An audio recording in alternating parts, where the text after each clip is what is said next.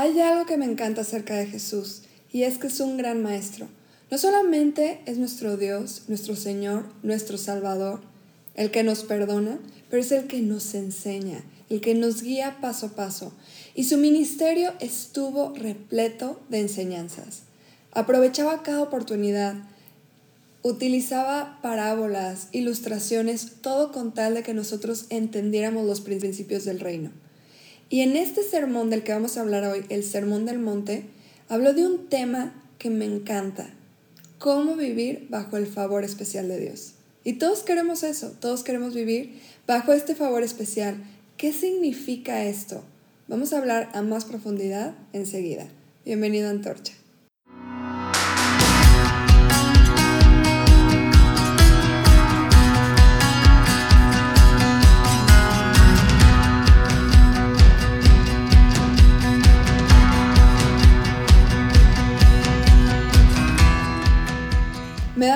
Muchísimo gusto poder compartir un tema que sé que va a traer mucha esperanza a tu corazón, lo ha traído al mío, y es una continuación del mensaje que Javier nos habló la semana pasada de cómo cimentar nuestra vida sobre la roca, para que cuando vengan las inundaciones, vientos fuertes o tormentas, como hablaba Jesús, nuestra vida, que es nuestra casa, permanezca firme. Y eso tiene que ver con escuchar las palabras de Jesús y ponerlas por obra. Javier hablaba acerca de este sermón del monte y esta historia, esta parábola que Jesús platicó, es el cierre final de una serie de enseñanzas que se compilaron en lo que se conoce como el Sermón del Monte. Este es un sermón importantísimo. Me encanta esta parte porque Jesús nos enseña tantos aspectos prácticos de nuestra vida en el reino de los cielos, de nuestra relación con el Padre, pero también en nuestra relación con las demás personas. Es en absolutamente todo. Y este sermón no lo podemos entender en su totalidad si no conocemos el contexto. Ahora, este sermón lo encontramos en el Evangelio de Mateo, que es el Evangelio que fue escrito para judíos de esa época, para demostrarle a estos judíos que Jesús es el Mesías esperado. Y por eso Mateo habla de tantas referencias al Antiguo Testamento, habla de la genealogía de Jesús que empieza desde Abraham, porque todo el punto de Mateo es demostrar con las escrituras que en Jesús se cumple absolutamente todo lo que los profetas hablaron acerca del Mesías. Y entonces por eso Mateo habla tanto del reino de los cielos. Ahora, quizá para ti, para mí, el reino de los cielos no significa lo mismo que significaba para un judío de la época. Yo me acuerdo desde chiquita he escuchado el término el reino de los cielos y siempre me imaginaba, pues el reino de los cielos es el cielo, es en donde Dios está en su trono y tiene que ver con el reino celestial, como un Disneylandia celestial de allá. Y eso era lo que me imaginaba y yo creo que todavía hace poquito tiempo tenía como eh, estas ideas de qué ¿Será? ¿No será? ¿A qué se refiere el reino de los cielos? Pero para un judío de la época, cuando escuchaba el reino de Dios o el reino de los cielos, tenía otro significado. Ellos estaban esperando este reino prometido de Dios para que fuera otra vez a instalarse en su nación.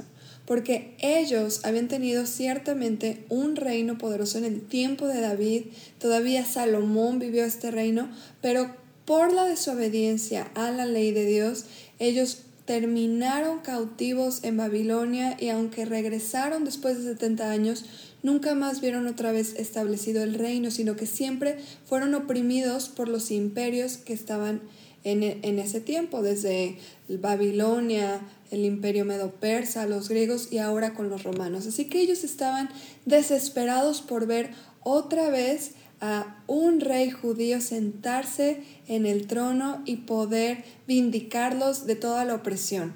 Entonces cuando Jesús viene y dice, el reino de Dios está cerca, ellos estaban expectantes, pero para ellos los reinos se establecían a través de violencia, de conquistar. Entonces estaban listos para ponerse en armas, levantarse contra sus enemigos los romanos y hacer todo lo posible por ver el reino de Dios establecerse.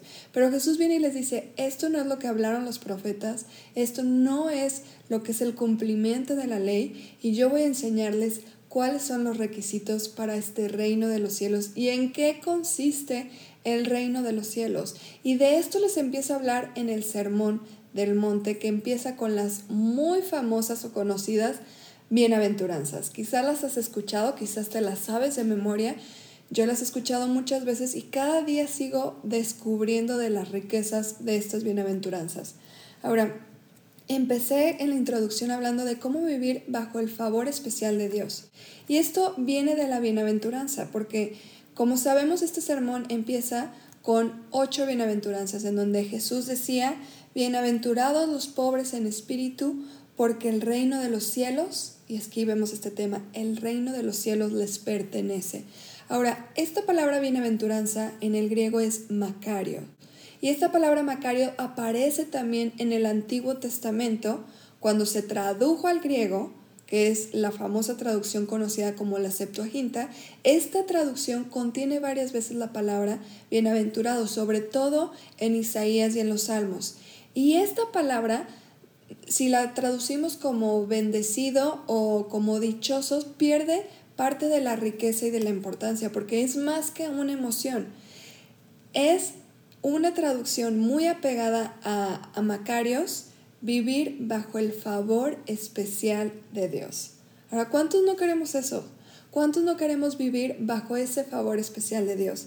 Ahora, fíjate, Jesús está diciendo que las cualidades necesarias para vivir bajo ese favor especial de Dios para ver su reino, para que ese reino nos pertenezca es primero la pobreza de espíritu. Y por eso dice, están bajo ese favor de Dios los que son pobres en espíritu. Ahora, Jesús está hablando de una pobreza espiritual, no una pobreza económica, no una pobreza nada más de estatus, porque hay diferentes tipos de pobreza, aquel que es pobre económicamente o que es pobre de influencia o de, o de tener este poder económico y, y social. Y él está hablando de esta pobreza espiritual, que son aquellos que reconocen su vacío espiritual y su falta de recursos espirituales. Estas personas reconocen por completo que su única esperanza es lanzarse por completo a los brazos y a la salvación de Dios. Hay un salmo que habla de esta pobreza espiritual, 34.6, que dice, Este pobre clamó y el Señor le oyó y lo libró de todas sus angustias. Es esa persona que reconoce que solamente Dios puede librarnos, salvarnos de todas nuestras angustias. Y en este sentido, el Evangelio es se ha descrito como si un mendigo le comparte a otro mendigo dónde encontrar pan. Siempre me pone nerviosa decir esta palabra, espero que sí la dije bien, ¿verdad? Pero sí, es un mendigo, ¿verdad? No es el otro. Pero entonces es como un mendigo diciéndole a otro mendigo dónde encontrar el pan. Esa es la buena noticia, de que yo estaba en completa necesidad no tenía recursos, absolutamente nada espirituales para pararme delante de Dios y Dios me encontró y Dios me salvó y puedo ahora compartirle a otros que están en esta misma pobreza espiritual acerca de Dios.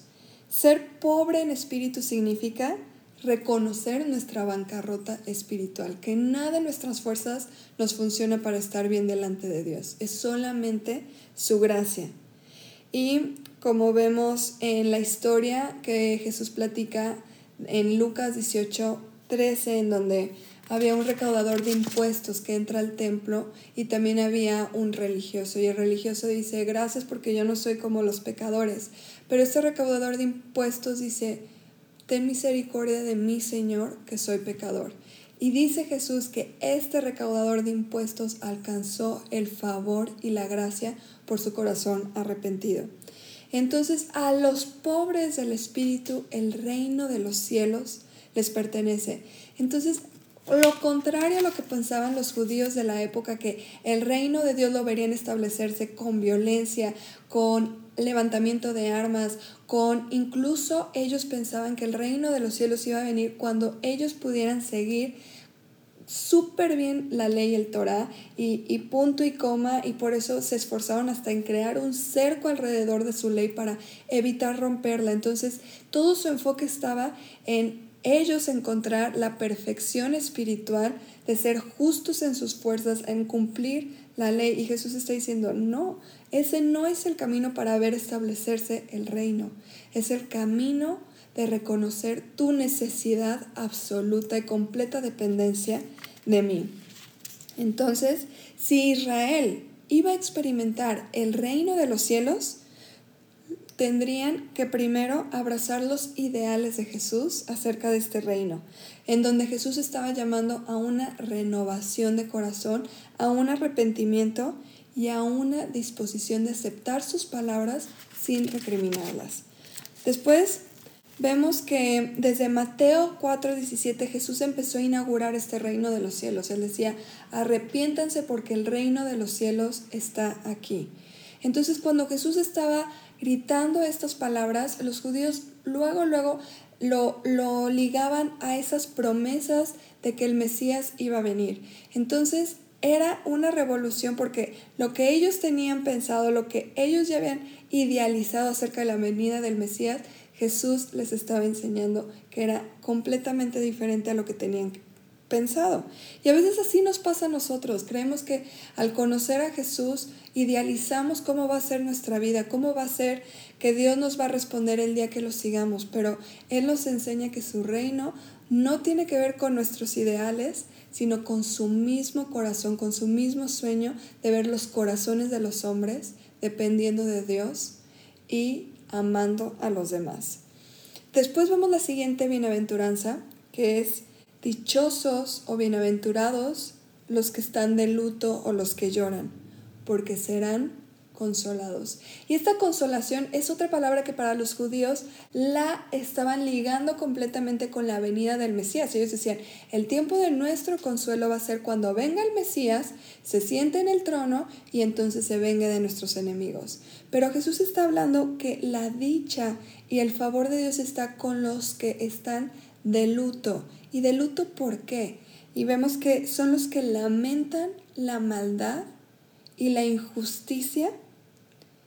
Y, y, esto es una razón por la cual están lamentando, la injusticia y la maldad. No solamente la opresión que ellos están viviendo, sino que la gente, aún su misma nación, no guarda los principios de Dios. Ahora, este es un, tema que se repite con los profetas en donde aún Daniel, Ezequiel se lamentaban porque veían que su nación, su corazón estaba lejos de Dios.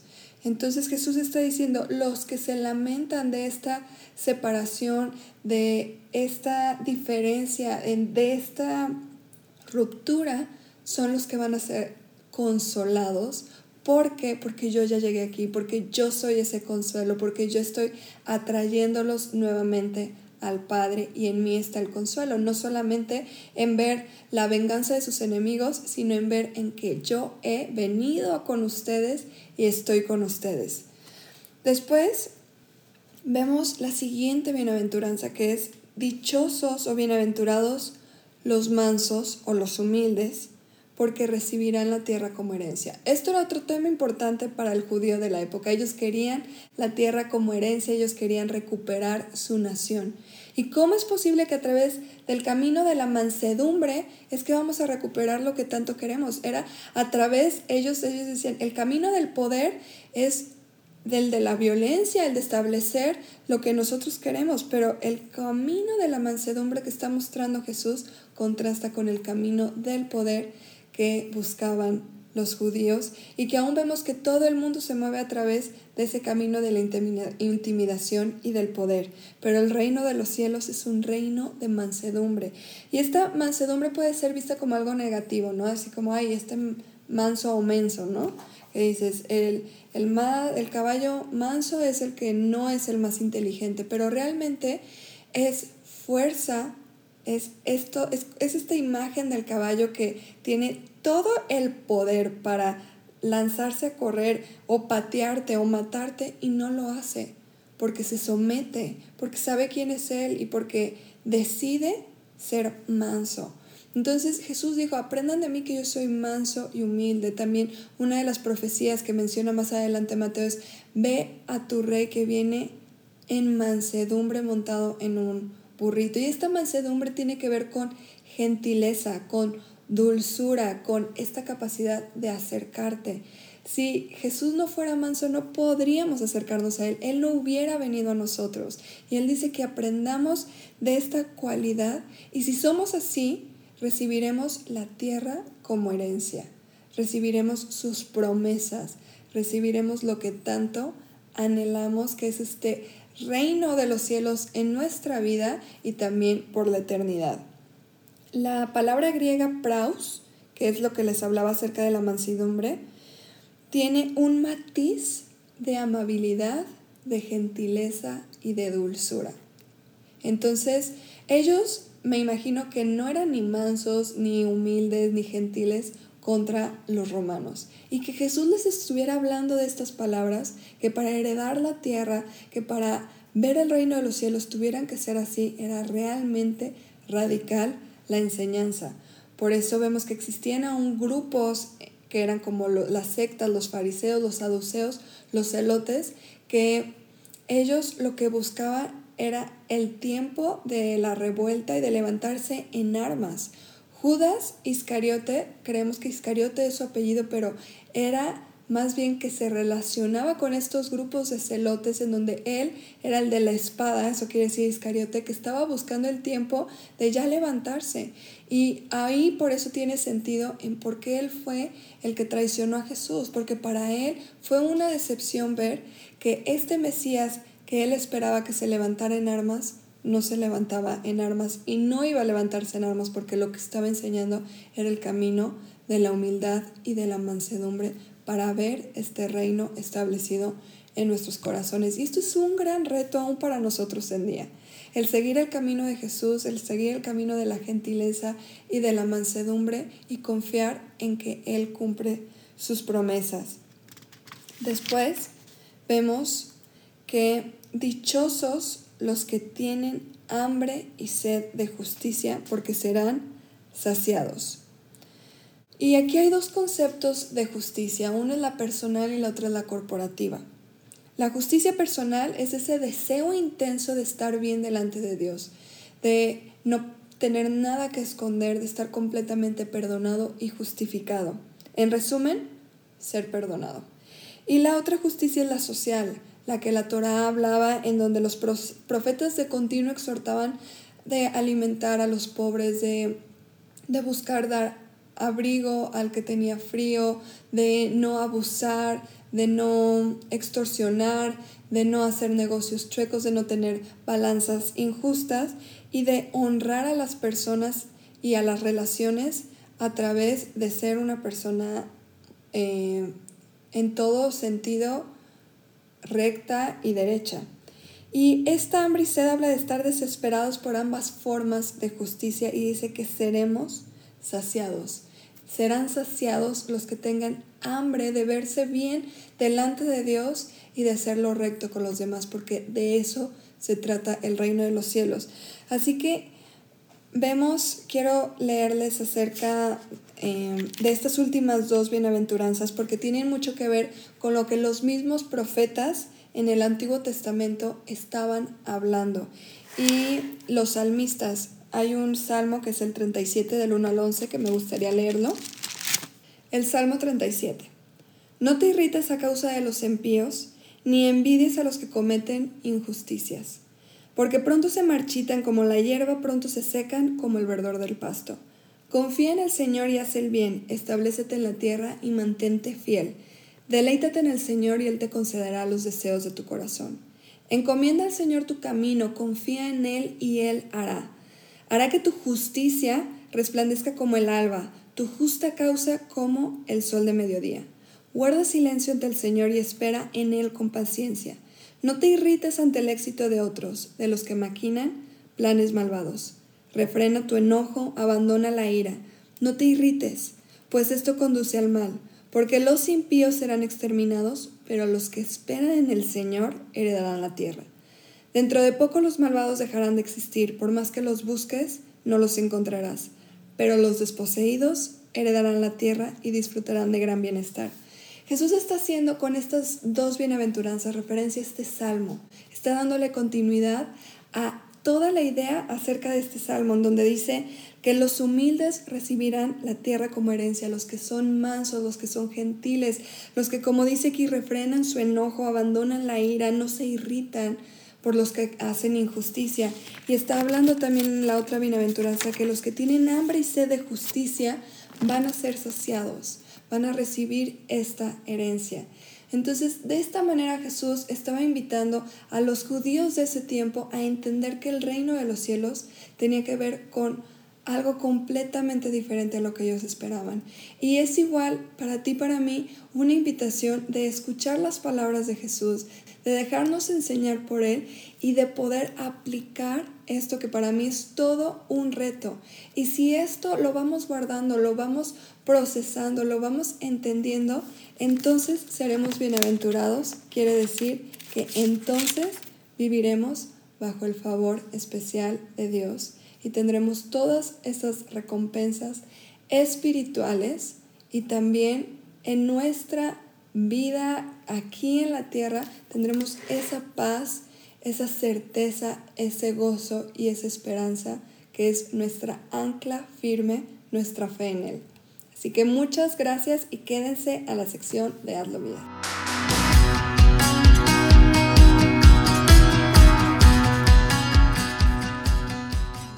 En esta sección de Hazlo Vida yo quiero motivarte a que hagas un experimento que yo hice esta semana y es leer en voz alta el Sermón del Monte. No te va a tomar más de 13 minutos, pero te aseguro que vas a entender y vas a profundizar aún más y que no lo hagas una vez, que lo hagas dos, tres veces y que lo repitas cuantas veces creas tú necesario. Esto te animo que lo hagas no solamente con el Sermón del Monte, sino con otras partes de la escritura, porque cuando tú lees en voz alta estás involucrando más sentidos. Y entonces tu cerebro no solamente está usando la vista, sino que también está a través del oído procesando la información. Y yo sé que va a ser de súper bendición para ti escuchar todo el sermón del monte. Habla de tantas cosas, hay tanta riqueza y me encantaría que lo que Dios les esté hablando a través del sermón del monte, las dudas que están surgiendo, nos las hagan llegar a nuestras redes sociales, que nos platiquen cómo han estado experimentando este sermón del monte, estas palabras de Jesús y qué más te gustaría que viéramos a profundidad acerca de este sermón. Así que que tengan una excelente semana y nos vemos el siguiente sábado.